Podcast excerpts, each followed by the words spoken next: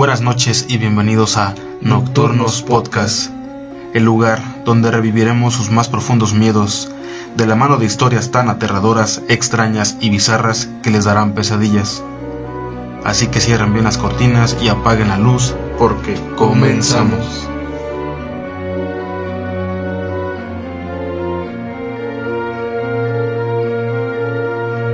No me di cuenta que había un perro hasta que lo tuve encima. Chica que mata a su novio, lo ahorca, lo asfixia, porque ella se lo pidió. Pero esta chica, mandó torturar y violar a la hermana para quedarse con la herencia de sus padres. Para esos hombres, esas inhumanidades eran como una fiesta.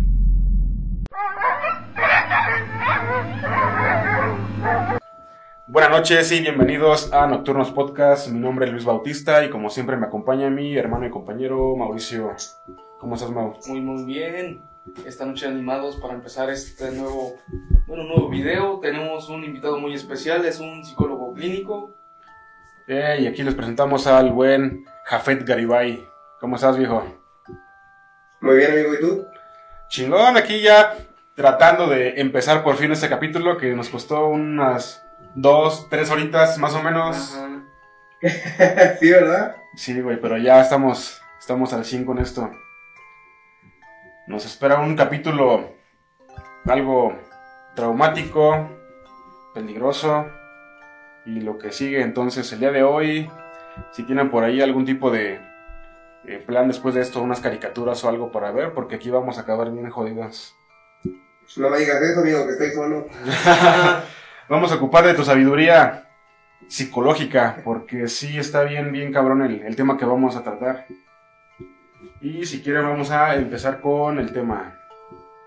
Mira, lo que yo encontré de información sobre la crueldad. Es un... Vamos a cambiar un poquito de, de tema de fantasmas, ahora es más como que... No es tanto como leyendas o historias de terror, de fantasmas, solo si es algo que sí sucedió en realidad. Hay hechos, hay, digamos, entre comillas, hasta algunas entrevistas que, digamos, algo feo. Algo tan horrible que se supone que las cosas este, crueles casi siempre se lo atribuyen a hombres. Eh, en este caso es una mujer. Eh, una descripción breve dice, la crueldad se define como la respuesta emocional de obtención de placer en el sufrimiento y dolor de otros a la acción que innecesariamente causa tal sufrimiento o dolor. Es considerada como un signo de desajuste psicológico por la American Psychiatric Association. Básicamente lo que dice esto es de que la persona que disfruta de la crueldad es tiene placer en, en ver a los demás sufrir. O causar algún tipo de sufrimiento, dolor, agonía. Entonces estamos Sí. hablando. Fíjate que eh, el, este... Hay gente que se emociona con diferentes, o se excita o siente placer por diferentes este, aversiones, ¿no?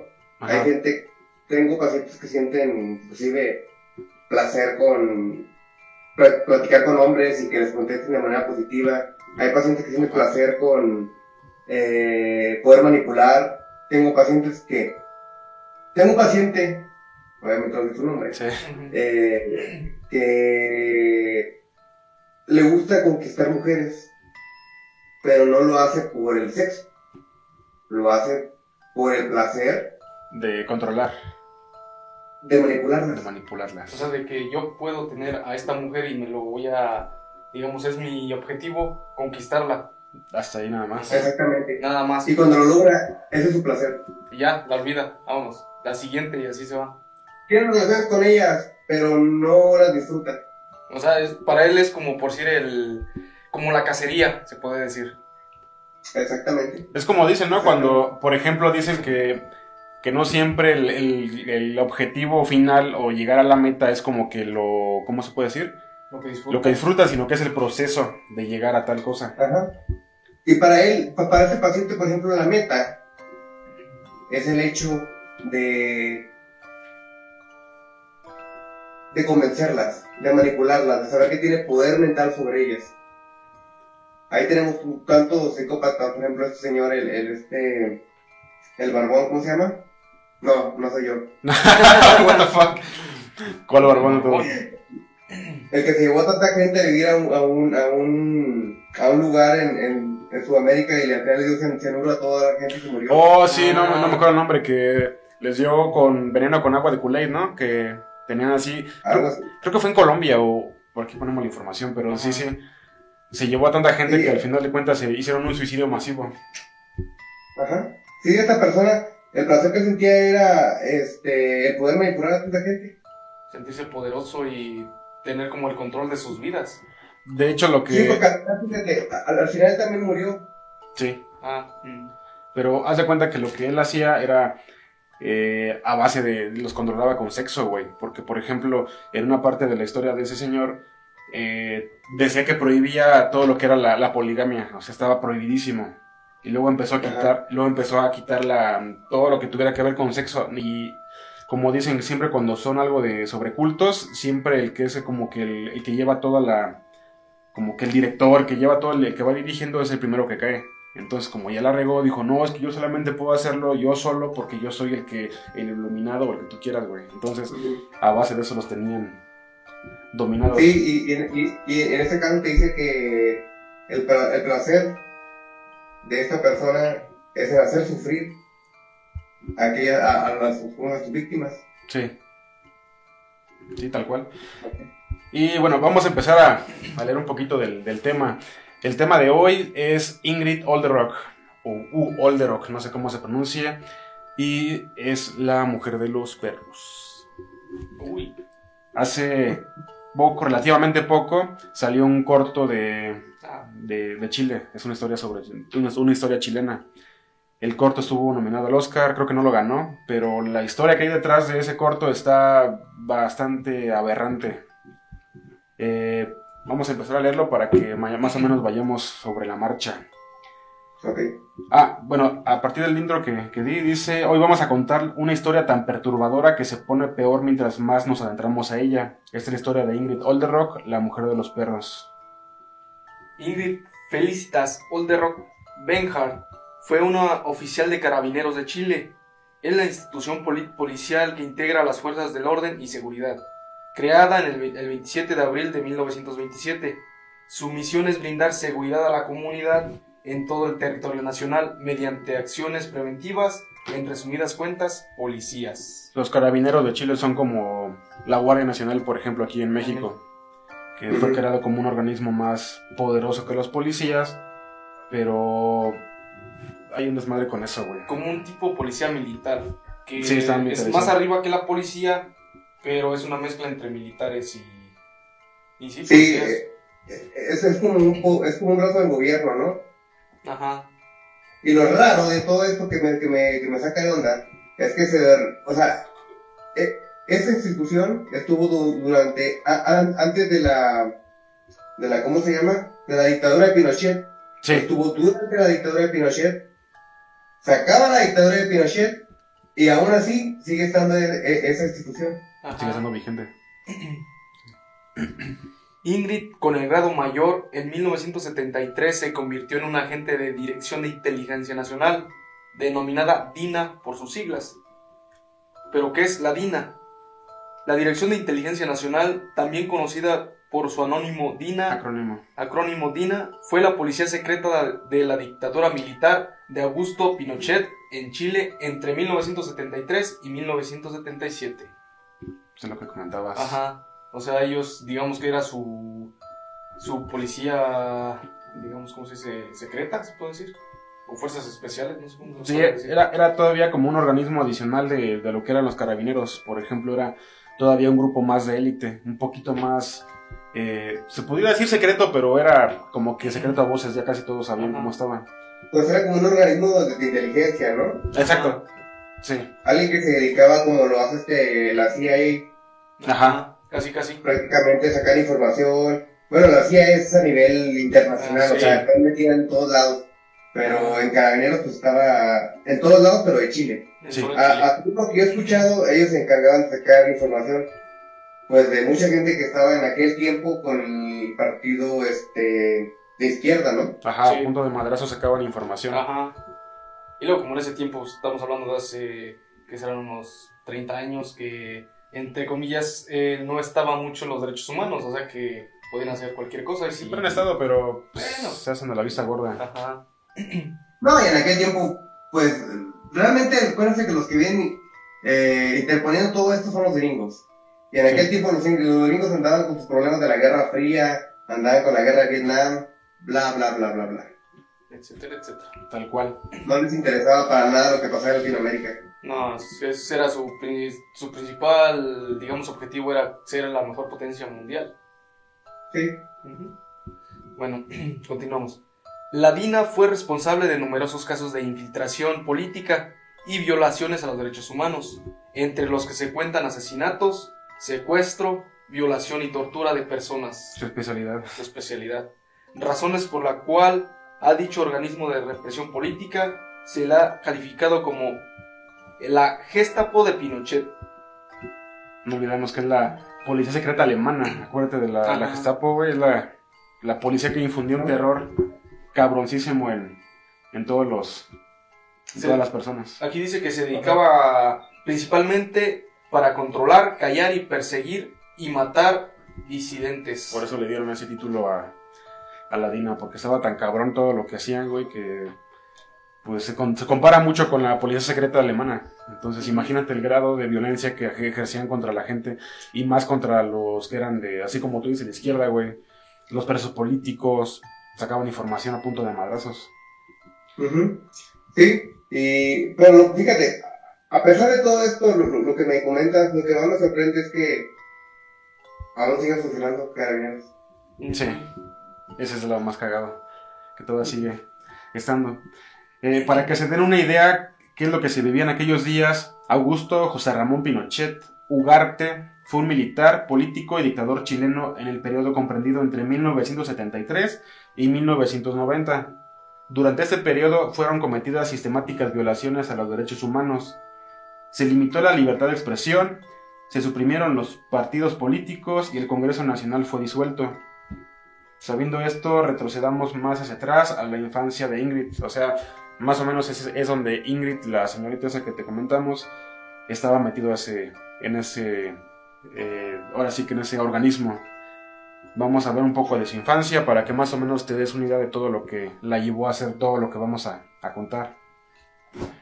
Aunque hay muy poca información sobre su niñez, los siguientes datos servirán de contexto para comprender sus, da- sus daños mentales, porque tal cual está cabrón. Ingrid Olderock nace en 1944 en Santiago de Chile. Es la menor de tres hermanos, de padres alemanes, seguidores de la ideología nazi. Uy, Entonces ya, ya como que ya un... Que pues, acuérdate que después de la Segunda Guerra Mundial, prácticamente el país de refugiados nazis fue Argentina y, y Chile. ¿quién estaba Argentina? Ya ves, que, ya ves que dicen que Hitler estuvo en, en Argentina, ¿no? Que en lugar de suicidarse Sí. se escapó para allá. Y, y también este, el, el, el doctor este, ¿cómo se llamaba? Mengele. Mengele. Sí. Eh, y, y que el lugar donde él estuvo siguió, haciendo- siguió haciendo experimentos, tanto así que había, en un pueblo había tantos gemelos que era casi casi incomprensible. Sí, estaba todo. Obviamente a raíz de los experimentos que él, que él hacía. Sí, de, de hecho, eh, me gusta mucho a mí este tipo de temas de bélicos de, de- de esos tiempos. Y hay un libro que, que está cabrón, se llama Canción de cuna de Auschwitz. Esa madre es una, es una joya, güey, te vas a poner a llorar. Sí. ¿Llorar en buen sentido o mal sentido? No, es que eh, cuenta sobre los campos de concentración, porque Ah. Auschwitz fue un campo de concentración y de hecho dice la, la escritora, o creo que sí escritora, Ujú. pone hasta abajo que tuvo que cambiar el final para que fuera un final feliz en el libro porque En la vida real fue pues, no, está asqueroso. ¿Vieron la película de la lista de Schindler? No, No. no, no, no la he visto. Sí me acuerdo que me la había recomendado un chingo de tiempo, pero no la he podido ver. Sí, Mira, sí. yo en esa película, te lo juro, oh, lloro más de la mitad de la película. Y la sigo viendo. Y la sigue Masoquista. Sí, mira, entonces, sus padres eran alemanes seguidores de la ideología nazi, extremadamente estrictos. Ellos emigran hacia Chile mucho antes de la Segunda Guerra Mundial, pero con su firme convicción en esa ideología. Al llegar a Chile, el padre de Ingrid trabajó en un periódico alemán llamado El Cóndor toda su vida. Desde su llegada a tierras chilenas le iba bastante bien. En ese trabajo inclusive pudo comprar dos casas. O sea, no estaban tan jodidos como para que digan que la pobreza les hizo mal, sino que pues, el señor estuvo trabajando. Ingrid comenta que una de las pocas entrevistas que existen creció en una familia extremadamente estricta, reprimidos, aislados. Sus padres le exigían mantener todo en perfecto orden o a palabras de la propia Ingrid. De no dejar todo arreglado y limpio, nos mataban. De ese grado de represión tenían a sus hijos. Fueron educadas a base de disciplina alemana. Nunca les dejaron hacer cosas que las demás personas podrían hacer cuando quisieran. En pocas palabras, estaban en un campo militar todos los días. Estudiaron en un colegio suizo donde se, exigía el idioma alemán en todo momento. O sea que sus padres eran demasiado estrictos. Ahora imagínate, esa es su, su forma de, de, niñez en lugar de tener un poco de, no tanto como cariño, porque por ejemplo dices tú, con que los padres no sean tan violentos, aunque te abracen de vez en cuando, te, te apoyen en algo. En este caso, su, toda su niñez fue de casi casi a madrazo militar. Los tenían así, los tenían extremadamente checados. Ajá, y como... Sí. Como La represión a nivel cognitivo daña bastante al individuo desde niño, ¿eh?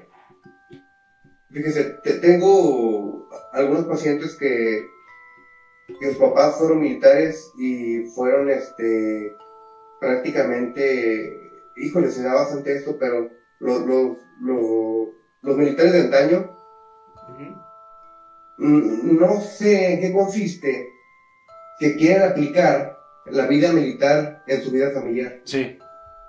No sé si está tan impregnado en ellos o cuál es la necesidad o falta que tienen de, cariño, de amor, que se, que, se impregnan tanto de, de la militarización que terminan este prácticamente adjudicando todo el poder militar a su familia.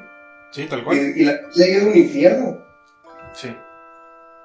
Tan solo cuando son, digamos, recién egresados a escuela militar, es algo así, los tratan de la, bueno, de la peor manera que puede, puede decir.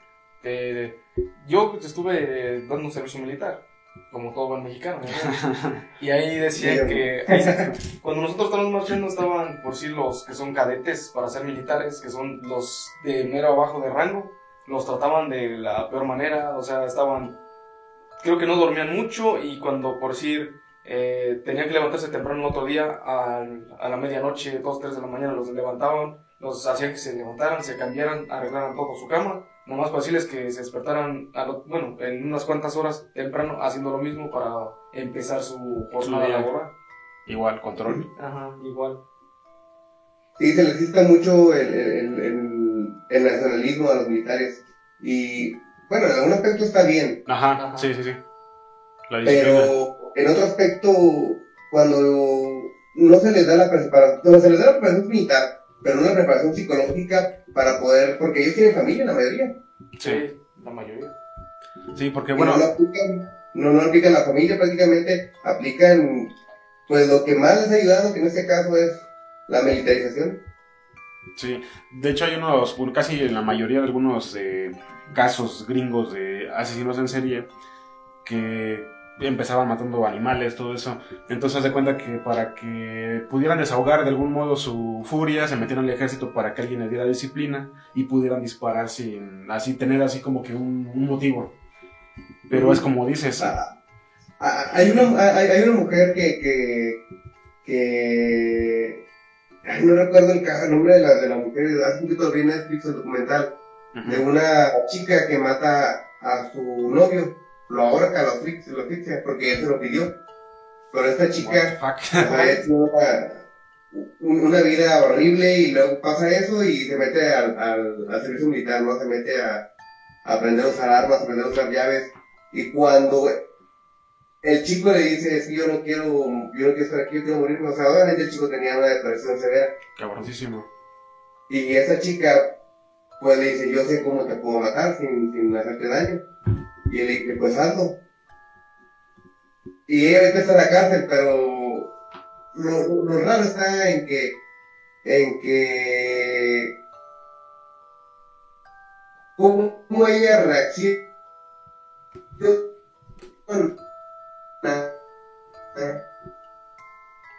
ante el permiso de matar.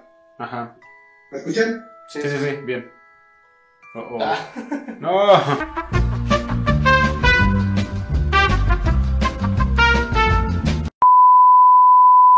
Y después de esas pequeñas fallas técnicas, continuamos con, con este tema. con el tema. Alguien no quiere, nos quiere silenciar, güey. Es eso, nos quiere silenciar. Pero no. Ahora sí. Ahora sí, continuamos. Este estilo de... Sí.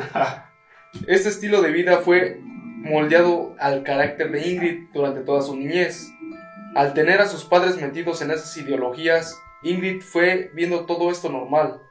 Tal cual sus palabras en la entrevista realizada por una periodista, Nancy Guzmán, escritora del libro La mujer de los perros, y una de las pocas que pudo conseguir una entrevista cara a cara con Ingrid. Y cito, yo soy nazi desde pequeña, desde que aprendí que el mejor periodo que vivió Alemania fue cuando estuvieron los na- los nazis en el poder, cuando había trabajo y tranquilidad y no había ladrones sin vergüenza. Eso es lo que decía en la entrevista que le hicieron, güey. Ok, antes de esto quiero hacer un paréntesis. Eh, ¿Alguno de ustedes ha leído sobre la Primera Guerra Mundial? ¿El, el busqué? ¿Ha leído sobre la Primera Guerra Mundial? Muy poco, pero sí. Ajá, un poco. Ok, si recuerdan, en, en la Primera Guerra Mundial pues, per- perdió Alemania nuevamente, ¿no? Sí. Después de la Primera Guerra Mundial se le empiezan a exigir a Alemania dádivas, de que, a ver, paga la guerra que tú iniciaste. Francia le empieza a molestar, eh, a, a Inglaterra, a los países, pero más Francia, se empieza a enfrascar mucho con ellos. Le quitan territorio, este, Alemania se va para abajo, ¿y qué pasa? Entra un líder nacionalista, que Sí. es Adolfo Hitler, eh, el cual empieza a hablar sobre ya no dar el dinero a, a los franceses, eh, limitar el carbón que tanto les hacía falta a ellos, eh, regresar los empleos. Trump, este, make Alemania great again, Yes. es prácti- prácticamente lo que, lo que decía este Hitler. Sí. Y pues mucha gente le creyó, mucha gente fue con la pinta. Y sí, sí levantó mucho a Alemania Hitler. Sí. Pero a costa de qué? La cosa de qué, tal cual. Entonces, lo que, por ejemplo, dice eh, lo que le gustaba a Ingrid, le- tal cual le gustaba, güey, porque si te fijas, ya hay un patrón de que, como en su casa tenía esas muestras de afecto de su padre, que le gustaba eh, tener todo en orden, como tal cual, como un militar que es, dice que desde ella, desde muy pequeña, muy, muy pequeña, aprendió que lo mejor era ser nazi, güey. Por ejemplo, eh, le gustaba mucho todo el orden y que dijo que, como dice acá, había trabajo y tranquilidad y no había ladrones sin vergüenzas. O sea, tenían ese, ese pedo, güey, de que quería ser como su padre le exigía. Entonces o sea, empezó a agarrar. Sí, papá, prácticamente en el nazismo, pues se acabó la, los ladrones. ¿Por qué? Pues porque era una militarización total. O sea, Sí, robas y te matan. o sea, ¿Quién va a querer robar? No, no, tal cual. No es que fuera un, un orden, es que era una, una, una, como una imposición, un, un régimen duro. Contra el muro. Mira, mira lo que sucede. En 1967 eh, aceptan mujeres en Carabinero de Chile. Así que Ingrid se inscribe para poder entrar. Pero no como las otras mujeres, porque casi todas las mujeres que entraban querían entrar a eh, labores de. ¿Cómo se llama? De. Sí, como más de oficina. Más Ah. estar en un escritorio donde no los, no los fueran a lastimar o algo. Pero ella no. Ella quería estar directamente en la. a los madrazos. En la línea de fuego. ¿sí? Dice, quiso estar en campo como los demás carabineros. De hecho, Ingrid fue la primera mujer paracaidista de Chile. Era experta en equitación y era cinta azul en judo, muy ruda, de complexión grande y fanática en amaestramiento canino. Todo eso estaba condecorada, güey, con eso. Entonces, de cuenta era Bautista, pero mujer. sí, tal cual. No sé, no sé. No, no me gustan los perros, güey. Sí me gustan, pero no los respeto. En mi caso, yo soy el que tengo mascotas, yo tengo perros. Siempre he tenido perros y él no. Entonces, si algo sucede con perros, ya sabes cómo, cómo acabó la cosa. Mira, sí, de hecho era tan buena en lo que hacía, güey, que hasta de hecho revistas de ese tiempo iban a entrevistarla porque le gustaba mucho la forma de la mujer. Te imaginas una mujer así grande y todo, que era paracaidista, güey, no era algo tan, tan visto y más en Chile. Eh, también ganó un segundo lugar en amaestramiento canino en un concurso internacional. Era experta en tiro muy disciplinada, güey. ¿Me escuchas? ¡No! ¿Qué? ¡Sí! What the fuck? ¿Por qué? ¿Por qué? Pinches mamas. Ya, vamos a seguirla así, güey. Ya, los cortes. De corte de edición va a ser así más. Así va a ser el corte de edición, güey, ya. Tal cual. Así se va a quedar, se queda. Y continuamos con, el, con la historia. Sí, bueno, me quedé que, que tal cual era tan disciplinada esta señora que hasta ganó un segundo lugar eh, internacional en amaestramiento, can- amaestramiento canino. Eh, el 11, dime. No, no, no. Hay raíz. Dice, el 11 de Hija de septiembre... Tal cual. Mira, fíjate eso, güey. El 11 de septiembre de 1973, en medio de una crisis política, económica y social, Pinochet dirigió un golpe de Estado que derrocó al gobierno democrático de la coalición de partidos políticos de izquierda denominada Unidad Popular, poniendo fin al periodo de la República Presidencial. Desde ese momento, Pinochet gobernó. Después del golpe de Estado, Manuel Contreras, superior de Ingrid, le pide que cree la unidad femenil de la DINA. Eh, y no solo eso, sino que dirija la unidad y que esta unidad tiene más poder que los carabineros. O sea, ese señor era su jefe de, de Ingrid. Y como, como ella no tenía como que amor por su, por su padre, ese señor le dijo, pues es una chingona. Entonces, de hecho, en una entrevista que le dice que cómo sienta respecto de, de ese señor, dijo, si mi, mi general, o no sé cómo se llama, mi mayor me dice que vaya a la luna, yo le digo, yo voy. Tanto así lo, era su obediencia hacia, el- hacia ese güey. Tu generación. Sí, entonces haz de cuenta que le dijo que, cre- que creara la, eh, la otra división de la DINA, güey, que era so- solamente de mujeres. Entonces ya, ya dijo, pues sobres, güey. Ingrid se pone a reclutar mujeres que no habían quedado en los carabineros. Cuando abrieron su convocatoria, buscaban a mujeres lindas, porque después de la- las necesitarían como damas de compañía para presentar sus servicios y sacar la información a la oposición de Pinochet. Pinches enfermos. Imagínate eso, güey. No manches. Empezaron a buscar así a, a morras que quisieran trabajar ahí. Y luego ya cuando estaban allá, ¿sabes qué? Pues fíjate que no vamos a ir a, a madear güeyes. Se van a poner tacones y vayan con esos güeyes. Como Perfectamente como este. Pues ahí habla de, de la, de la baja autopercepción que tenía Ingrid, ¿no? También Sí. sobre la mujer propia. Entonces digo que eh, básicamente los contrataban para sacar la información a todos los contras. Después del golpe de estado que hicieron. como espías, ¿no? Es muy-. Hubo varios lugares. Hubo varios lugares del terror o centros de tortura, donde Ingrid enseñaba a las personas bajo su cargo cómo torturar a personas, en su mayoría mujeres. De hecho, dicen que había varios, varios centros. Eh, a, una, a uno de esos este, centros se llama la, la Venda, es como son un edificio, la Venda Sexy le decían, güey. Imagínate su, su grado de, rayos? de su madre. Había un chingo de centros de esos en todo, en todo el país, eh, donde iban a, a enseñar a la gente cómo torturar y la Ingrid era la, la, la manda más. Y ahora sí viene, lo, agárrense bien porque viene lo, lo bueno. Mira, el primer testimonio que hay sobre la utilización de perros en centros de tortura fue de una sobreviviente que relata lo siguiente. Me violaron con perros. Alguien les daba instrucciones a los perros.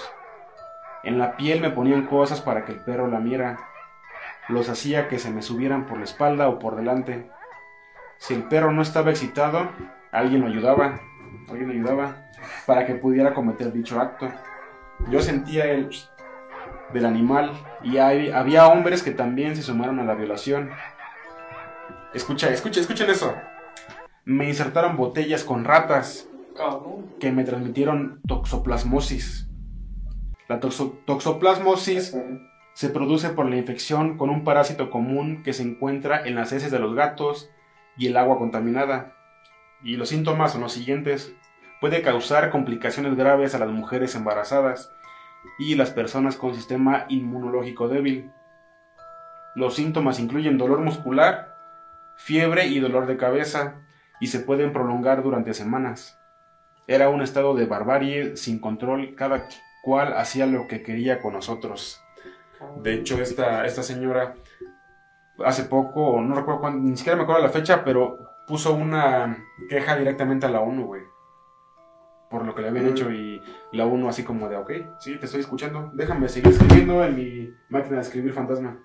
Así que voy a transcribirla en mi máquina de escribir invisible. Se la pasaron por... Ajá. Sí, pero ima- imagina, imagínate eso, güey. Agarraban a las presas políticas porque casi siempre agarraban a mujeres. Y dice que había, los vendaban de los ojos. No sabía ni siquiera cuánta gente había, pero decían que escuchaban un chingo de, de güeyes y señoras ahí como que riéndose. Entonces le empezaban a embarrar cosas ahí para que el perro se pudiera hacer lo suyo. Y Ok, e- este, aquí, aquí lo que... Yo, yo no encontré información sobre cómo reaccionaba Ingrid hacia esto. yo sí tengo un poquito No de... sé si ustedes encontraron algo. Sí. De hecho, eh, más, más abajo viene un poquito más eso, pero ella lo disfrutaba, güey. De hecho, dicen, ay, creo que vamos a llegar a más abajo, pero eh, siempre estaba presente cuando hacían este tipo de cosas porque ella los, los capacitaba. Entonces, siempre el poder que, que ejercía le, le gustaba un chingo. De hecho, era placer sexual también. Porque también cuentan que tenía un perro que era su perro especial. Porque también, Súper favorito. su perro favorito. Ok, era zoofílica. Sí, imagínate, ahorita el, el doggy style tiene otro significado para ella, güey. Tal cual, Ay. tal cual. Bueno, otra de las sobrevivientes de la venta sexy relata, escuché a la voz de ronca de una persona que daba órdenes. Pensé que era un hombre, pero luego cuando me comenzó a, car- a cargarse sobre mí, me di cuenta que, era un, que no era un hombre. Yo me imaginaba que, que me iba a violar. Como ella, como en Villa Grimal, Villa Grimaldi. Villa Grimaldi, otro centro de tortura, pero nunca imaginé lo que venía. No me di cuenta que había un perro hasta que lo tuve encima. Sí, digo, las tenían vendadas Ajá. y nada más escuchaban las órdenes, que era de Ingrid, que tenía la voz así más fuerte. Que dice que no sabía que había un perro hasta que lo tenía encima, güey. Ya cuando era demasiado tarde.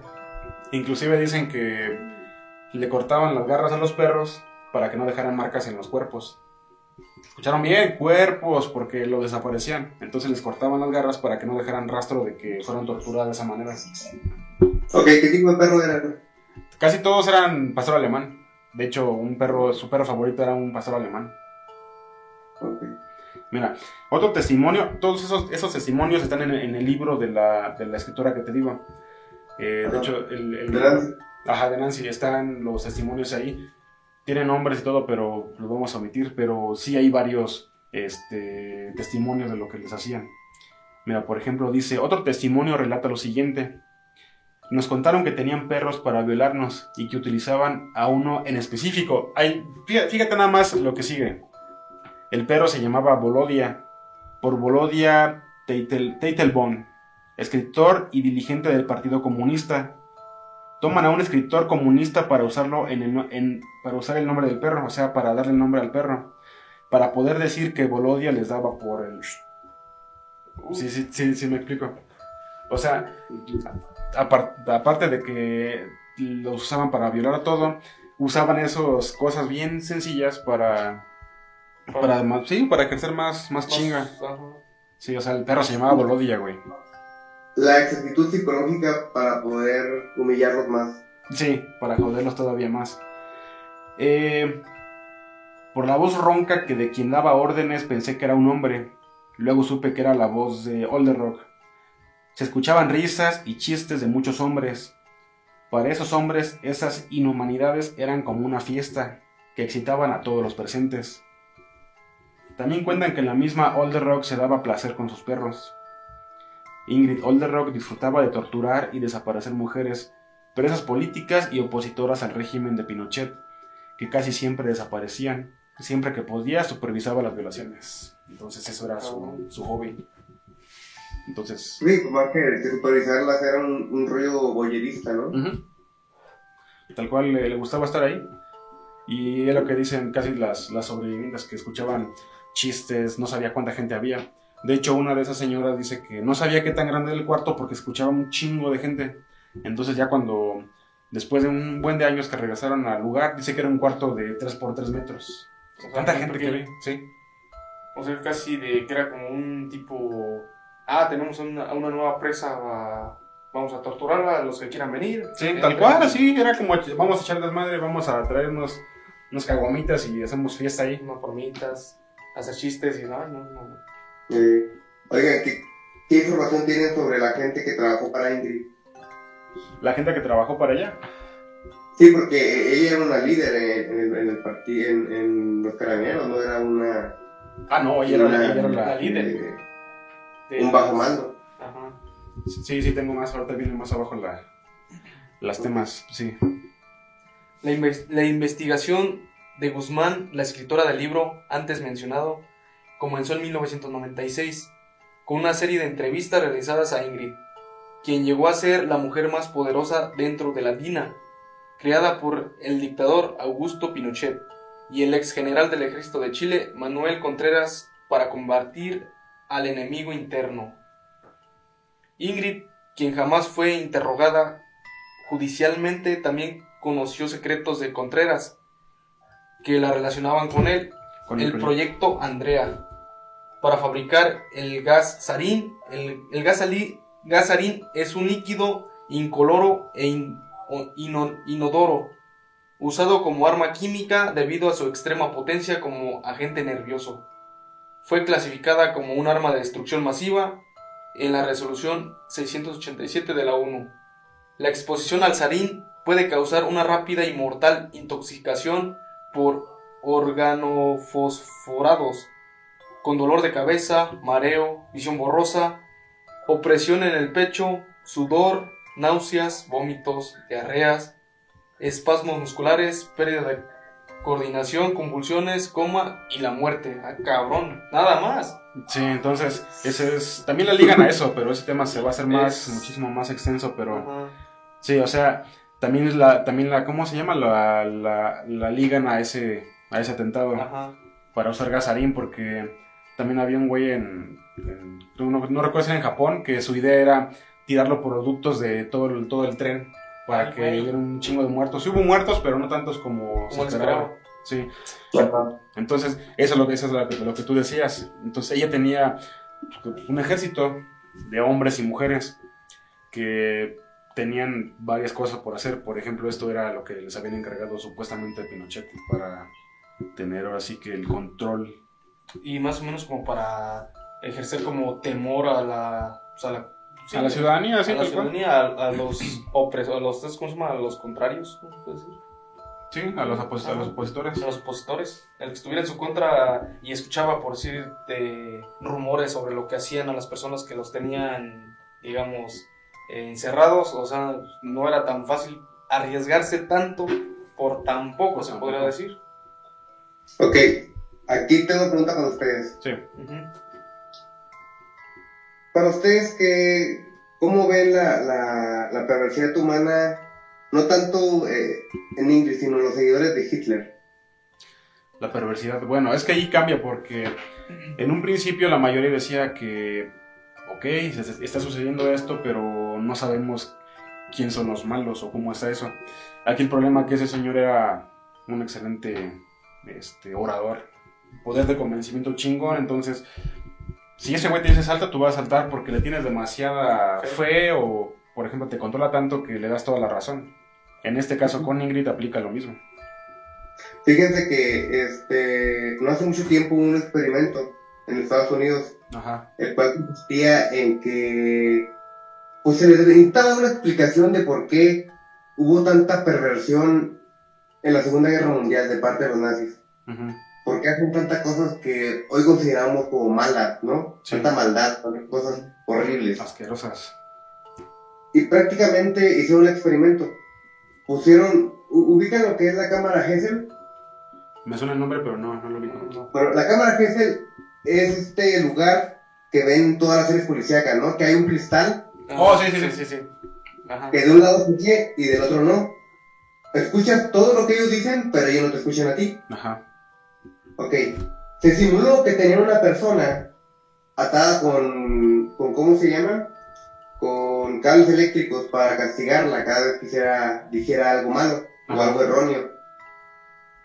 Entre más peor se equivocara, más le podían subir de nivel. Y se sabía que, y les, les advirtieron, el número 10 es el nivel más fuerte y se pueden incluso hasta morir. Güey. ¿Sí? Ajá. Y la gente, ok, ¿y por qué me dejas hacer esto? Y pues, es, tú hazlo, o sea, es un experimento. Se te va a pagar por hacerlo, ok. Ok, se quedó con una de nivel 1, ¡ah! Se, se, pone así como que sufría. Ajá. Y ya no le sabe. Y, y luego nivel 2, no, pues le daba. Llegaban hasta el nivel 10 sin inmutarse. Ajá. Eso habla que no es necesaria tanto poder político, tanta poder de convencimiento. Con que la culpa caiga sobre otro Sí. es suficiente para que los humanos nos convirtamos en monstruos. Uy, Tal cual. De hecho, algo, algo similar a eso hicieron, pero con chimpancés. Porque les decían, ustedes no tienen, ustedes no son responsables, la responsabilidad es sobre nosotros. uy. Y, y yo me quedé así con cara de, wow, o sea, no, no es necesario que les digas a las personas tanto solamente con decirles, la, la responsabilidad no es tuya, haz lo que quieras. Tal cual. Sí, que yo- Me decías, en tu caso de chimpancés, de un experimento. sí, haz de cuenta que el- metieron a tres chimpancés en una jaula y donde estaba la fruta pusieron una valla eléctrica. Entonces haz de cuenta que el primero que llegaba, que lo agarraba, le daba toques. Si alguien la agarraba, le daban toques a los demás. Entonces se quedaba a chingar. Si yo hago eso, me van a chingar a mí también. Entonces, como que se empezaban a alejar. Luego cambiaban ese chimpancé y metían otro en la jaula. El nuevo iba a ir corriendo y le iban a empezar a dar toques, entonces todos lo trataban de agarrar. Como no podían controlarla tanto, agarraba la jaula electrificada y le daban toques a los otros. Entonces, a esos dos que, que les habían dado toques, lo sacaron y dejaron nada más al, al nuevo, que ya sabía que daba toques. Metieron a dos nuevos, entonces ese que ya sabía que daba toques trataba de detener a los demás. Y empezaron a hacer eso con más y con más, que llegó un punto que nadie sabía qué es lo que pasaba porque nadie agarraba, pero sabían que tenían que mantenerse al margen. Entonces, haz de cuenta que nadie sabía por qué, pero no sabían que no debían de, de agarrar, de tocar a esa madre, güey. Entonces alguien se acercaba y lo jalaban así, y te vamos a dar unos madrazos. Ni siquiera sabían qué era su, lo que les iba a suceder. Entonces, lo mismo de control. Es diferente, pero es algo parecido a. Es algo- no, no saben lo que puede pasar, pero no lo deben de hacer. Porque lo tienen aleccionados ya. Ajá. Ya está estamos como, el, Sí. digamos, un Y por ejemplo, la señora pues prácticamente eh, instruía también a las demás personas y ella adjudicaba la, la culpa. Entonces las demás personas pues lo disfrutaban, Sí. sacaban sus puntos más bajos. Y aparte como le gustaba, pero es que eso no es todo, güey. Mira, eh, como te digo, tuvo dos hermanas. Entonces su papá muere, güey. Y obviamente hay Dinero por medio. por medio. La herencia. Pelada de terrenos. Pelea, de- pelea de terrenos y no en diciembre. Usted nunca vio por mi abuela alemana. Mira, para comprender el grado de sadismo que alcanzó Ingrid, basta con mencionar que mandó torturar y violar a la hermana para quedarse con la herencia de sus padres. Cabrón. Sí. O sea, con el poder que tenía, con la gente que tenía a su cargo, dijo, ¿sabes qué? Vayan por mi hermana. Y tal cual. Sí, tenía una falta total de empatía. Sí, o sea, eso no tenía nada. De hecho, cuando llega la, esta señora Guzmán que fue a, a entrevistarla, él dice que le costó un chingo que le diera la entrevista porque sí, que no quería porque no confiaba en, en los medios. Pero que en ningún momento cuando le empezó a, a contar las cosas que supuestamente habían sucedido, ella así como de, no, no sé de qué me estás hablando. No, no fui yo. Pero así fría, güey, fría. Ni siquiera al escuchar todo lo que supuestamente hizo, ni siquiera se inmutaba, güey. Entonces, eh, según Guzmán, quien señala que su crianza y educación explican cómo llegó a esos extremos de poner a su hermana como carne de cañón. Ay, güey. Escucha esto. En 1978, Pinochet se, va obligado a disolver, se ve obligado a disolver la DINA por presiones del gobierno nor- norteamericano luego del homicidio de Orlando Letelier. Se ha dicho que el asesinato de Letelier era parte de un esfuerzo coordinado por varias dictaduras de los ejércitos en América Latina para intimidar y, asesinar a sus opositores políticos. Este esfuerzo, conocido como Operación Cóndor, que también es un tema bien pinche extenso, incluyó naciones como Brasil, Argentina, Chile, Paraguay, Uruguay y Bolivia. Ese es un tema para otro video que vamos a hacer luego. Y dice, en ese momento Pinochet crea otro grupo llamado CNI, la Central Nacional de, Intel- de Informaciones, y quita del poder a, a Contreras, que es el jefe de, la, de Ingrid. Que Ingrid era, era la que, sí, pues era el que más seguía porque veía a su padre en él. No malo, no le daba a su padre, que era como amor o aprecio. Ese güey tampoco, pero le gustaba la mala Le vida. daba más, este, un poco más atención. Sí, mira. Quitan a, a ese güey al Contreras, al jefe de Ingrid, y le dan el cargo a su archienemigo de Contreras, a a Mena, creo que se llama de apellido, quien fue un militar y diplomático chileno. También sacan a Ingrid de los carabineros y la DINA y la ponen a hacer trabajos distintos. Solo hacía trabajos de oficina y administrativas. Esto la deprime bastante y comienza a sentirse traicionada y excluida. Haz de cuenta que disuelven de un día para otro esa madre de la DINA, güey, y la ponen para que no hablara porque tiene un chingo de información. Ah, un sí. chingo de información y pruebas, todo lo que hacía. Porque dicen también que llevaba un, un como un registro. Haz de cuenta que hacía un reporte de lo que hacían, se lo pasaba a su jefe, y ya cuando leían lo que pasaba, quemaban el informe para que no hubiera pruebas, pero ella tenía un chingo de pruebas de todo lo que hacían. Entonces, después de que disuelven la DINA, porque tenían información, después de la presión política de Estados Unidos, quitan a esa, como que ese organismo y crean otro. Entonces, para no correr a Ingrid, la ponen a hacer así cosas de, sí, de oficina, como para que se fastidie y se vaya. Entonces, eso lo deprime, ¿te imaginas? Estaba acostumbrada a matar, a violar, a hacer un chingo de cosas, y de repente que la quiten de eso, que le da ahora sí que eh, El poder. el poder, y la pongan a poner sellitos, la deprimen.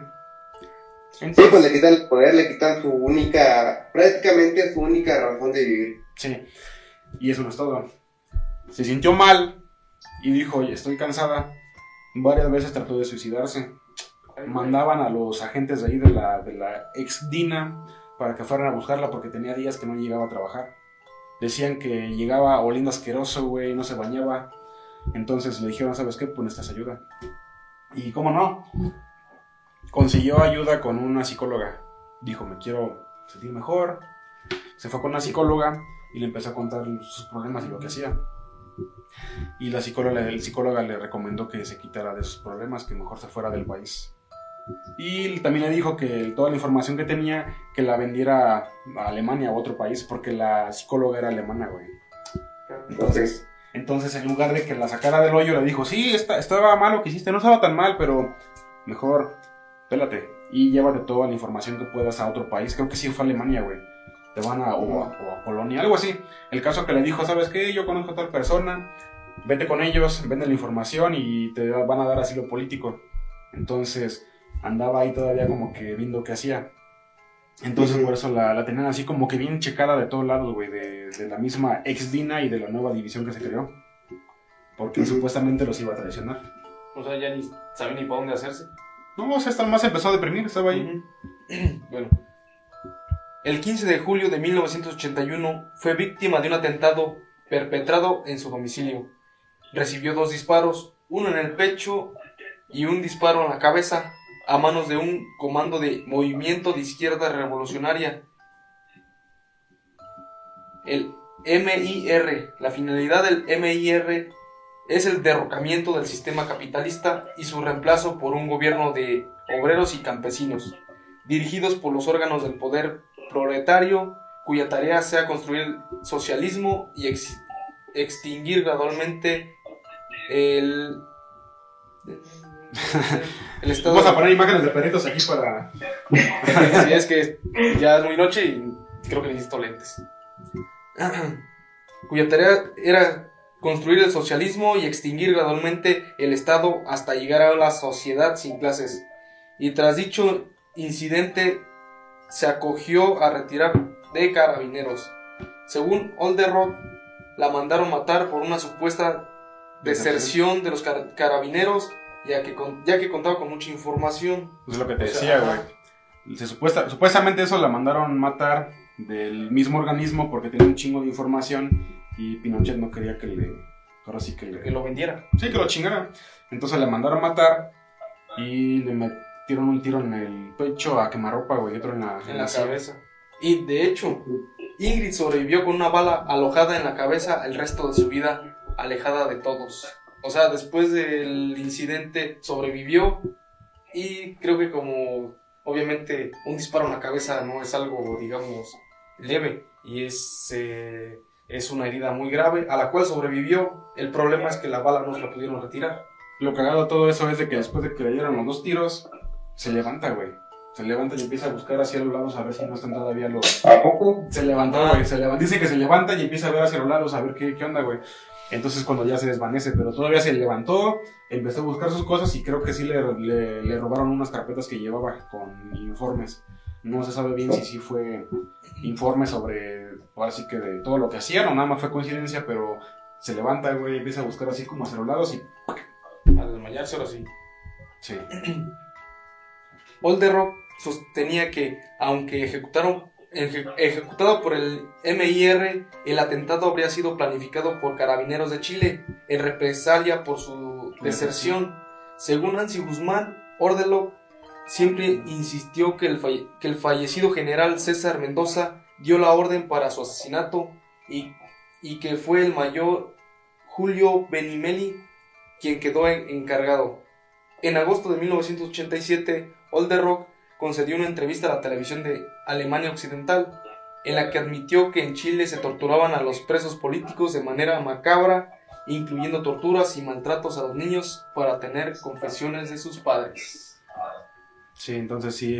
Él logró escapar y, digamos, vendió un poco de información, porque no dice todo. Sí, de hecho no hay casi ni nada de entrevistas, güey. Muy pocas entrevistas. No, de hecho yo estoy buscando mucho y, y no encontré casi nada sobre No hay ella. casi nada, güey. De hecho, lo, lo cagado es eso de que no, no tuvo castigo. Mira, Older Rock finalmente falleció dos décadas después. ¡Dos décadas después! Según el parte médico, por una hemorragia digestiva aguda. Por tragar macizo, güey. De muerte natural y en la impunidad. Ella siempre hizo creer a la justicia que estaba loca por una bala que tenía alojada en la cabeza. Dice Guzmán para explicar que haya muerto sin condena, porque siempre que la llegaban así como que a buscar para ver qué pedo, si la iban a enjuiciar o no, decía que estaba mal de la cabeza porque tenía una bala. No, yo no fui, no, yo no me acuerdo, no, no era yo. Entonces se salió con la suya, güey. Eh, a ver. Además, a su juicio, es- dice, ha, ha existido cierta livianidad para investigar el rol de las mujeres en, la- en las tareas criminales de los servicios de inteligencia de la dictadura civil-militar. Guzmán también destacaba, destaca que la mayoría de las mujeres que Olderrock es, entrenó siguen vivas y algunas siguen hasta, están hasta procesadas. O sea, toda la gente que empezó a, a enseñarle cosas todavía siguen vivas, muchas, güey. Eh, dice. Ah, no voy. Ah, Imagen de perritos. imágenes de perritos. ¿Por qué perritos? Eh, imágenes de perritos y con este tema. Eso, eso fue eso. Eso natural. Mejor imágenes de tejones. Imágenes de tejones. Sí, dice que siguen todavía vivas algunas mujeres. Dice, pero en su mayoría son vecinas, buenas esposas, abuelas y han pasado sin castigo, ni siquiera la sanción social por crímenes tan horrendos. Lamenta que lo más triste es que, que Guzmán dice no descarta que el futuro que en el futuro vuelvan. Porque, o sea, si ya vieron que pudieron salirse con la suya, güey, ¿quién te, no te, ¿quién te garantiza que al, al final vuelva a suceder en Chile, güey? Si ya pasó una vez. Es que mira, eh, eh, el problema que yo veo aquí eh, es fundamentalmente en la política. ¿sí? Eh, es mejor salvar una institución que decir la verdad, prácticamente lo que está diciendo el, gobierno chileno. Sí. Porque aunque al final de cuentas, pues ahorita está el, el partido de izquierda, ¿no? En Chile. ¿Y qué pasa? Aún no se resuelve la mayoría de las cosas. Se resuelven cosas como, pues que están de moda ahorita, como el aborto, como el matrimonio igualitario. Es Pero los problemas que realmente dañan a la sociedad, como el asesinato masivo que hubo por parte de carabineros, de eso no se habla nada. No, es como le- eso que dices tú del, haber- del aborto y eso le dan como que un poquito de, a ver, ya, ya están empezando a hacer ruido, tengan un panecito, coman y ya déjenme de chingar un rato. Es eso, güey, les dan un poquito nada más para que no ocurra algún, algún golpe de estado que a lo mejor y pueda suceder, güey, pero los tienen bien, todavía bien, bien, bien Pero actualmente creo que Chile es de los países con mejor economía en América Latina, ¿no? No sé. Si no me equivoco. Creo que Sí, creo es algo así. uno, uno con la mejor este, Desarrollo. eh, desarrollo eh, eh, en América Latina. Y esto fue después del, del- prácticamente se fue elevando a partir de los 2000, si no me equivoco. El que va de mal en peor es Argentina, pero bueno. Ese es otro tema. No hablemos de Venezuela. ah, bueno, Excelente. cierra con, dice, creo que en una sociedad donde exista tanta resistencia a los cambios, a la aceptación de la diferencia, a conocer cómo se forman nuestros cuerpos policiales y nuestras fuerzas armadas, porque hay que recordar que ellas pertenecen a todos los ciudadanos y son dependientes del poder político. Pueden volver a ocurrir situaciones como las que se narran en este libro, advierte. Creo que la historia nunca se repite, pero sí creo que sus efectos nos alcanzan tarde o temprano. Cuando no se forma la sociedad sobre el pasado y se construye una memoria que, rechace toda nuestra xenofobia, racismo y sexismo. Es lo que dice la escritora del libro. Que la historia no se repite, pero te sigue todavía chingando, güey. Entonces está bien cabrón que siga todavía ahí bien creepy. Que siga ahí oculto. Prácticamente nunca hubo justicia para, la- para las personas que, que sufrieron todos los abusos. No, pero se dice fácil, pero ponte en el contexto. Tan solo, si, si, si- no sé si viste el corto, pero hay una escena donde está el- la, mujer ahí, güey, y se, se, se va sacando el perro, güey. O sea, ¿qué, qué, qué, qué pueden, qué mal están para poder hacer este tipo de cosas, güey? Eso es lo que me, Ajá. me vuela la cabeza. Y todavía hay más personas que ellas, que, se- que, que son hasta peores, pero eso porque fue más mediático. Pero ni siquiera tuvo nada de castigo, nada, nada, más que las, los balazos que le metieron, ¿verdad? Pero imagínate todo Ok, se levantó. Ahora, ¿ustedes querían si tuvieran el poder de, de hacer justicia? Ah, es que está bien cabrón. Por ejemplo, dicen, si agarras a una persona que mató a, a su mujer y lo meten en la cárcel, ¿estás de acuerdo que apliquen pena de muerte o, apli- o prefieres que lo rehabiliten? Ahí está de dos sopas, porque puede ser un hecho muy violento que le haya a lo mejor hasta destazado y todo, pero tampoco no puedes juzgar tanto, güey, por un arranque de ira de un momento. A lo mejor la vio que estaba con alguien. Ojo, que no justifico el asesinato, Ujú. pero ¿qué tanto puedes hacer justicia por mano propia de, ¿sabes qué? Tuvo un mal día, vio esto, le dio un ataque de no sé qué chingados, vamos a matarlo. Ok, estoy hablando de poder, ¿sí? Ajá. Ok. A ustedes, se le- a ti se te da el poder de decidir sobre la vida de Ingrid. ¿Qué harías? Ah, me lo pone difícil. A ver tú, tú primero. Pues yo creo que sería más por, digamos, eh, por las leyes de cada país, que casi en América Latina es No, no, no, no. Tú ver, querías. No, Yo- no, de leyes, de todo. Ah, Tú, tú qué harías. Pena de muerte. Yo diría que en la cárcel. La Bueno, cárcel. Sí, Sí. sí, también. por Sí, vida. sí, sí, sí, sí, también. Porque, yo lo que, lo que yo pienso es de que si le vas a dar la salida fácil a alguien que, que hizo tanto daño, es como de les hacen un favor. Más sin embargo, si la dejas en prisión, pues a lo mejor también es un arma doble filo porque también va a tener todas las comodidades, por así decirlo, pero mínimo que pague algo. Porque, Pero, pues, entre comillas, la cárcel sería como el peor castigo para ella, porque con lo que hemos leído, se intentó suicidar varias veces ya que no tenía el poder de hacer lo que ella le gustaba hacer. O sea, si estaba en la cárcel, digamos que sería suficiente castigo porque no ya no tendría el poder de usar animales o torturas o sentirse, digamos, Poderosa. poderosa. Ahora la pregunta va hacia ti. ¿Tú qué, qué pudieras hacer o qué, qué harías? ¿Yo? Mira, yo, yo creo en la pena de muerte, pero en una sociedad eh, bien ajustada, donde, donde no haya tanta corrupción como en nuestros países latinoamericanos. Y ahí el problema. No sé si viste Sí, la... Ajá. eh, eh, durante mucho tiempo en México, eh, o sea, Si se, si se la pena de muerte, podría, el gobierno pudo haber matado a mil personas que estuvieran en contra. Sí, sí, se van a deshacer de los incómodos. No sé si viste Sí. ahorita que está un tema bien cabrón en Estados Unidos de que le quieren dar pena de muerte a una mexicana, güey. O sea, tiene pena de muerte, pero ya le dieron un juicio porque supuestamente eso, no me acuerdo en qué año, en los 90 creo, asesinó a su hija de tres años. Entonces está en Estados Unidos, que ahí son así como de... Y estaba en el corredor de la muerte. Y se supone que el 23 de este, de este mes la iban a ejecutar con inyección letal.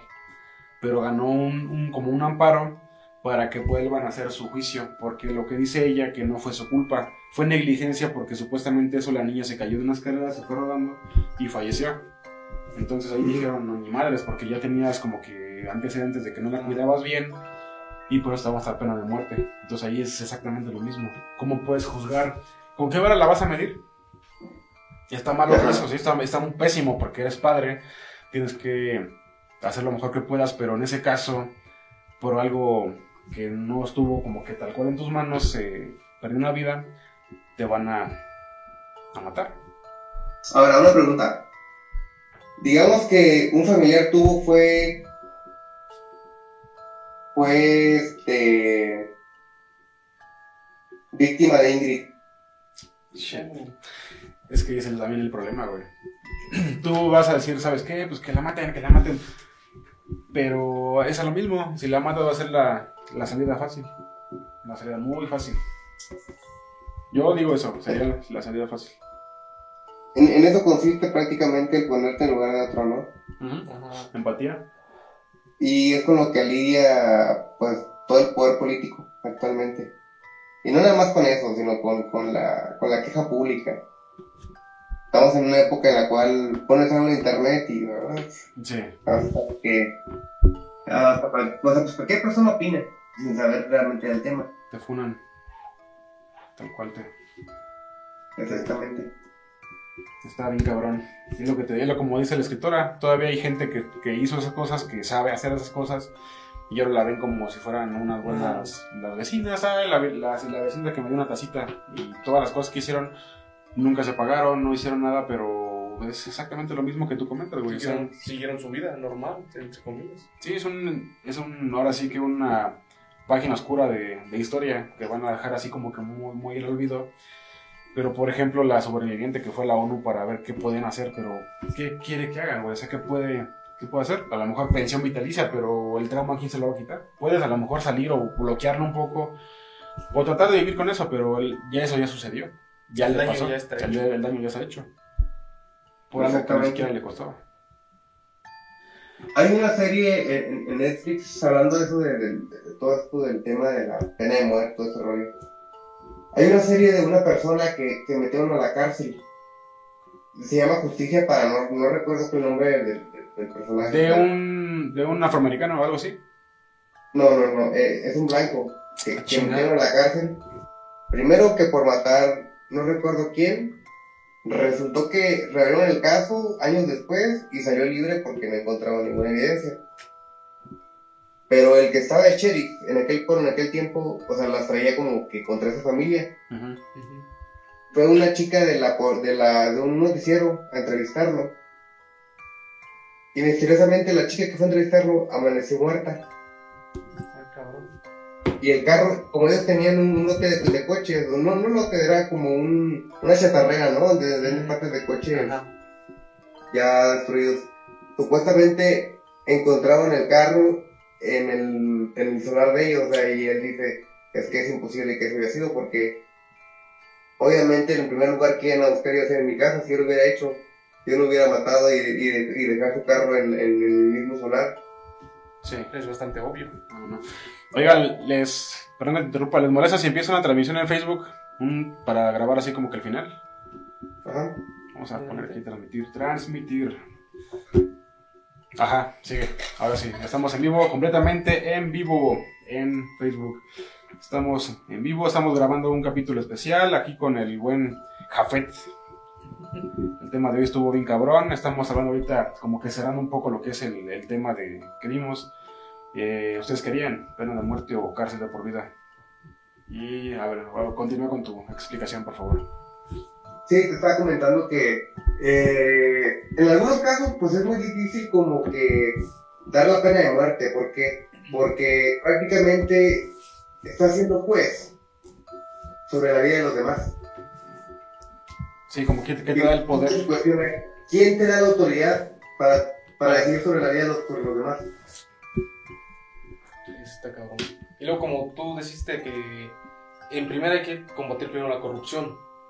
Porque no sé si has dado cuenta, en un- en- salió un caso, no sé si fue aquí en Querétaro, creo que sí, de una mujer indígena. No sabe leer, Sí, no fue, sabe fue en Querétaro. Y, ah, sí fue Querétaro. Eh, creo que su, que fue su nieta. No me acuerdo bien. Creo que, creo que era su nieta. Ah, como ellos viven en la sierra, en parte alejadas, ya sabes cómo está, rocas, montañas, todo eso. La menor cayó y tuvo una lesión grave que le costó la vida. A la mujer fue detenida porque ella era la que estaba, digamos, entre comillas, a cargo de la niña. Y le hicieron firmar una declaración diciendo que ella fue culpable de que la niña muriera, sin saber escribir ni leer ni nada. Sí, sí, sí. Esa mujer estuvo... prácticamente va totalmente en contra de los derechos humanos. O sea, no Ajá. tenía ni un intérprete, no tenía nada. Le encerraron, estuvo no sé cuántos años, pero sí fueron varios años encerrada. Y Creo que fueron 16 años. 16 Vamos a buscar la información y la ponemos. Ajá. estuvo 16 años Encerrada, por un crimen que no cometió, por una declaración que firmó sin saber que estaba firmando y que la obligaron, entre comillas, a firmarla. Y ahora creo Ajá. que están investigando quién fue quien permitió utilizar esa confesión sin saber que ella no sabía leer ni escribir. Ahora, por ejemplo, la, una pregunta hacia ti. Ya pasó eso, ya pasaron los años, ya la dejaron libre, ya le dieron su libertad. ¿Qué crees que pudieran hacer para resarcir ese, ese error? Porque como quiera fue un error, pero ¿qué le pueden dar para poder Recuperar todo el tiempo. recuperar el tiempo perdido? Mira, si esto me pasara a mí, yo les pediría millones de pesos. Por lo menos, es lo mínimo que pueden hacer, porque te quitan tiempo con tu familia, te quitan tiempo de avance personal, de avance laboral. Y yo creo que ni mucho dinero en el mundo ayudaría a resarcir lo que, lo que el gobierno te hizo. Y es justo, o sea, es justo también. A México casi no se aplica, es bien raro. Pero es, es justo que, que, que se demande al gobierno. Que se demande a, a- a los culpables. Y, y, y si no fue solamente el gobierno, fue, fue toda la institución. Fue una institución en lugar del gobierno, pues que se demande a la institución. Pero estamos hablando que es una persona indígena, güey. O sea, va a decir, no, ¿sabes qué? Pues ahí muere, ya. Ya me voy a mi casa. Tenemos una despensa o Bueno, algo. Tú me preguntaste a mí qué es lo que Ajá. yo pienso. Sí. Ahora, ¿qué es lo que va a pasar? No va a pasar nada. Mm, mm. siendo sinceros. Porque esa persona, pues, digo, si le hicieron firmar un, un- un papel prácticamente para encerrarla, Va a ser que no, firme va- una... Sí, no va a poder sus derechos, ni siquiera los conoce. No. Y eso es lo cabrón. Eh, ay, me voy a meter en un, en un desmadre, pero no sé si viste la, o no sé si vieron la noticia de la... La opinión solo de él y de. What the fuck? Para que me que- Ah, sí, más, le voy a tocar el tema por encimita, pero por ejemplo la, la niña que, que mataron en Querétaro, no sé si viste eso, güey. Que en una, en una unidad familiar que tiene guardias, una niña de 6 años fue encontrada, mu- fue- primero fue desaparecida y después la encontraron a los dos días, creo, muerta y abusada sexualmente, güey. No, no sé si te suena ese, ese caso. Que supuestamente una persona de Oaxaca, ¿no? Exacto. A lo que voy es de Que un condominio. Sí. Era casi vecino, prácticamente. A lo que voy con todo esto, supuestamente la- las autoridades decían que el, que el señor había sido y otras personas decían que no, güey, que el- ese güey ni siquiera hablaba español. Y aquí, por ejemplo, es entra, entra otra tangente que no necesita hablar español para cometer lo que, lo que cometió. Sí, eh, mira, se ha dañado tanto a la comunidad indígena que actualmente se le santifica. Eh, Pero, sí, como en Estados Unidos con los negros. ¿Qué pasa? O sea, ya que prácticamente está prohibido decir negro en Estados Sí. Unidos. Porque se les tuvo como esclavos, se les trató como perros. Los dieron lo menos que pudieron y, y ahorita pues tratan de, pues, de resarcir todo eso que, todo ese daño que hicieron. Como, No lo van sí. a poder resarcir. No. No la pueden revertir. No, no, no se puede. Y ahorita están prácticamente santificados los negros. Tanto así, te puedo decir que Will Smith pensó que no iba a tener consecuencias por haber obsequiado a este... Chris Rock. Chris Rock. El problema fue que Chris Rock también era negro. Ajá, o sea que. Sí, sí, o sea, y es como un problema ya ni siquiera de minorías, porque es así tal cual como son personas muy públicas y pues a quién vas a defender si ya están ahí los dos. Si Chris Rock hubiera sido blanco, Uh, todo el mundo hubiera pedido a Will Smith. Sí, sí, sí. Porque está en su derecho poder hacerlo. ajá. Pero no, o sea, también- y aparte yo pienso como que a lo mejor fue actuado o algo, pero no, está. Digamos que aquí el problema no es de, de qué color es, qué ideología tenga, qué, mm, di- digamos, eh, religión o gustos sexuales, algo así. Simplemente es personas malas contra personas buenas. Siempre van a. Exactamente. La igualdad real, lo que es la igualdad, es que todos sean tratados como iguales. No que se les dé preferencia a minorías o a grupos que fueron opacados durante años. Por ejemplo, eh, actualmente no sé si han leído sobre... Ya vamos a meter otros temas. Ajá. Sí, da- dale, dale, dale, dale. Ok. Eh, ¿Han leído sobre el, sobre el manifiesto feminista en Argentina? No. Mm, He escuchado más o menos algo, pero no, no, no, no muy a fondo. prácticamente se piden eh, leyes en contra de los hombres y sí. más leyes a favor de las mujeres, porque estamos de acuerdo que hay más leyes a favor de las mujeres Sí. en la actualidad. En la actualidad, en México, por lo menos en México, y yo creo que en la mayoría de Latinoamérica eh, y América del Norte, la, la ley está incluida ante la mujer. Eh, te divorcias y a quién le da la, a quién le da la, la, la padre potestad de los niños. A la mujer. Exactamente. Eh, y no digo que esté mal, digo, está bien. Ajá. Pero querer ponerse sobre los derechos de los demás, ahí es cuando ya salto y ya digo, no, no está bien. A ver, te lo voy a poner más, te voy a, a poner un poco más complicado. No sé si viste también que creo que el- un récord, no, ni siquiera me acuerdo el deporte, pero vamos a ponerle, por ejemplo, natación. Que el récord de natación fue hecho trizas por una mujer trans. Que dijo, me las llevé, ¡pum! y gané. ¿Qué opinas tú con eso, güey? Ok. Igualdad. ¿Han visto eh, la serie South Park? Sí. Ok, hay un capítulo en el que un señor extremadamente musculoso hace exactamente lo mismo. Se cambia de sexo, de sexo porque solamente se cambió de nombre, eh, pelea en la UFC y deja a la otra chica destrozada. Ah, sí, sí, sí. Sí, ya lo he visto. Y él ce- celebrando como y humillando a la otra chica. Eh, estamos actualmente tan deformados como sociedad. Tanto daño le hemos hecho a tanta gente que nos sentimos tan mal que queremos permitir todo. Tantos daños se les ha hecho a los homosexuales, a los gays, etcétera, etcétera, que ahora lo permisivo está hasta ridículo. Ajá. Yo, yo pienso que eso de darle a un hombre, porque es un hombre, eh, la decisión o la oportunidad de competir en contra de mujeres es totalmente injusta. Sí. No, no estamos hechos genéticamente iguales. Tenemos diferencias genéticas abismales, tanto así que esta persona, eh, este señor, eh, aunque se ofendan, porque es un señor, Ajá.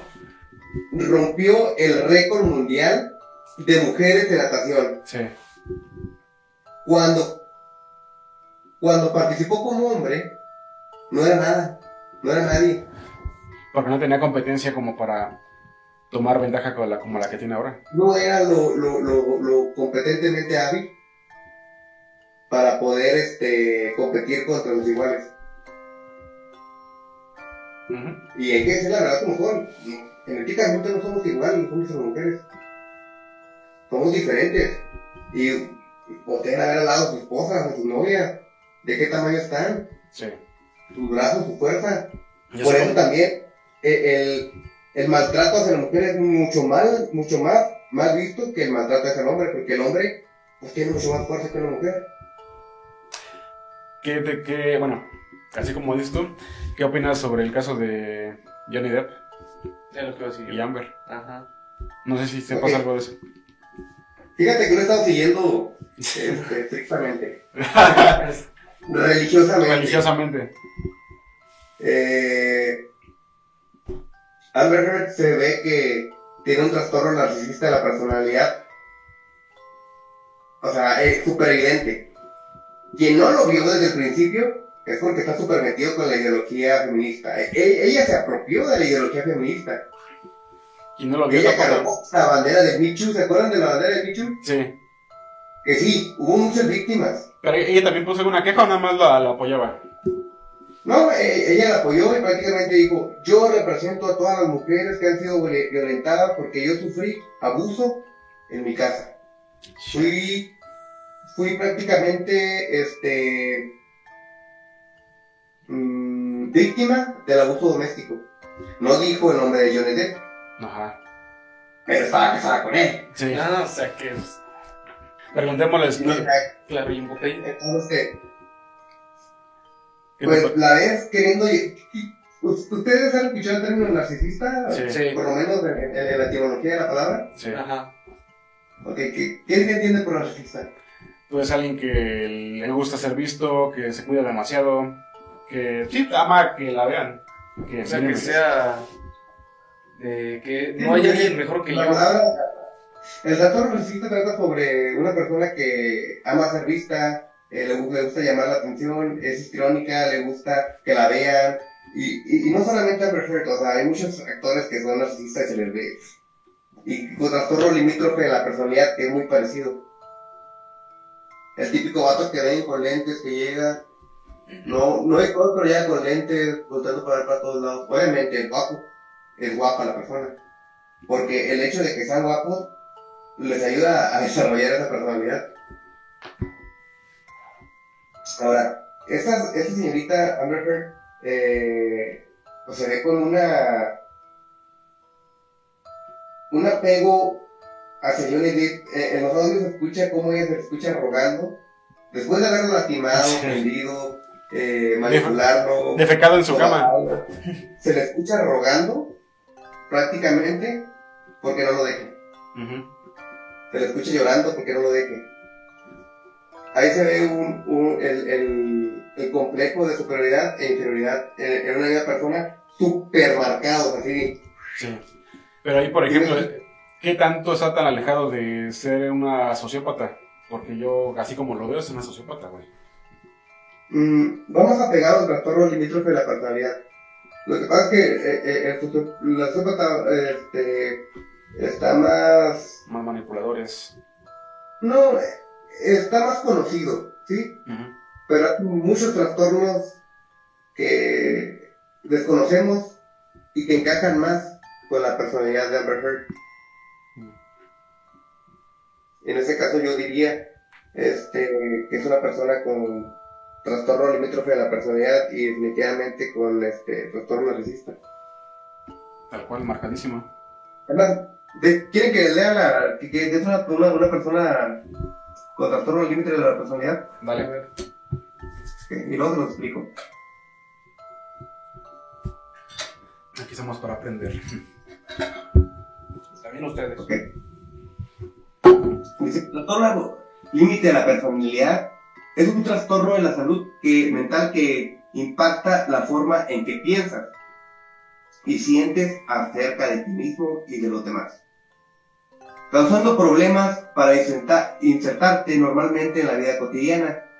Incluye problemas de autoimagen, dificultad para manejar emociones y el comportamiento, y un patrón de relaciones inestables.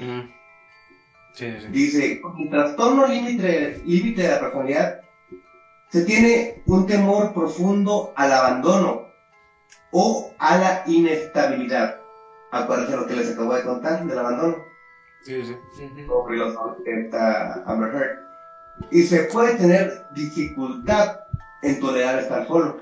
¿sí? Batallan mucho para estar solos. Sin embargo, la ira desmesurada, la impulsibilidad y los frecuentes cambios de ánimo pueden alejar a los demás, pese a que quieras tener relaciones afectuosas y duraderas. El trastorno límite de la personalidad por lo general comienza en la edad adulta temprana. La afección parece ser peor en la adultez temprana y puede ir mejorando con la edad. Y luego aquí en una recomendación. Si tienes trastorno límite de la personalidad, no te animes. No, no, no, no, Ah, échale ganas. ¿Escucharon eh, lo que dije y lo pudieron asociar con la Heard? Sí, le queda perfecto, güey. Es como lo están escribiendo. Cada cual. Sí, exactamente. Ah, les comento, hay infinidad de trastornos que, pues, una persona común y corriente, pues, no, no sabe, porque no investiga. Y uno se basa a los trastornos que, pues, los que salen en la tele, los que más nos presentan los show TVs y bla, bla, bla, bla, bla. Pero yo diría que, que la, el trastorno de Bernhardt es, es trastorno límite de la personalidad y tiene una personalidad totalmente histriónica. Sí, pues aparte por su profesión. Pues creo que con eso vamos a, cerrar el capítulo. Estuvo bien, aparte de que ya estábamos planeando lo de hace un chingo, ya por fin medio se pudo, porque toda esa cosa que sucedía, pero estuvo bien. Yo creo que este no va a ser la única vez que estés aquí. Si quieres seguir todavía, vamos a este, hacer otro, algún otro video y vamos a... Hablar sobre otro tipo de personas, de que han hecho otras cosas, ver su, más bien tu punto más o menos de psicológico sobre la persona, de qué lo oyó a hacer ese tipo de cosas o que más o menos meternos más o menos en su cabeza. Vamos a tratar de traer más este, historias de este tipo de, ya sea de asesinos o de psicópatas o algo, porque se pone interesante y más con un profesional. Eh, por aquí le vamos a dejar sus redes para que lo sigan y vayan, atienden chavos. Sí, si necesitan ir a terapia, usan. No, yo soy totalmente agradecido, a mí me, me, encanta hablar de esos temas, es, mi pasión. Eh, cuando viví en Querétaro, eh, acuérdate que varias veces tuvimos, decíamos que sí, pero no hacíamos nada. No se hace nada, ya sé que... Eh, hasta que se pero pues, cuando quieran, aquí estoy más puesto que un calcetín. Sí, el hecho de que pues, he esperado tres horas, tres horas, porque acá mi amigo... Problemas de la ciudad. Está bien, de vez en cuando hace falta eso. Yo creo que sí lo vamos a hacer bien seguido, güey.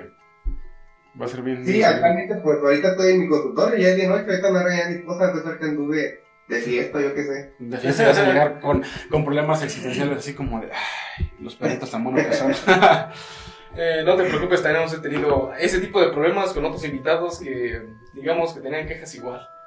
Pero, y lo, lo malo que tardamos, que será como unas dos semanas en subir el video, así que en esas dos semanas no supimos qué pasó en esa relación, así que no sabemos todavía. Pero vamos a, tratar de tenerte más seguido por acá. Y bueno, este, vamos a, a poner las redes aquí para que vayan, se atiendan con, acá con el amigo. Y gracias por... Sí, yo prácticamente pues encantado. Este, eh, actualmente doy terapia en, en Chihuahua, en, en este Nuevo Castellán Chihuahua, pero también eh, atiendo, tengo muchos pacientes en, en Querétaro, en línea, mm, mayormente. Eh, quien desee, pues ahí voy a dejar mis redes sociales para que puedan deseen atenderse. No será una Ingrid más. No se Ingrid o, The Rock más. sí. Y pues bueno, otra vez gracias por estar aquí y recuerden revisar bien bajo la cama porque los espíritus nocturnos siempre, acechan. Adiós, gracias güey. Hasta luego. Para más contenido, síguenos en todas nuestras redes. Recuerda revisar bajo la cama porque los espíritus nocturnos siempre acechan. Adiós.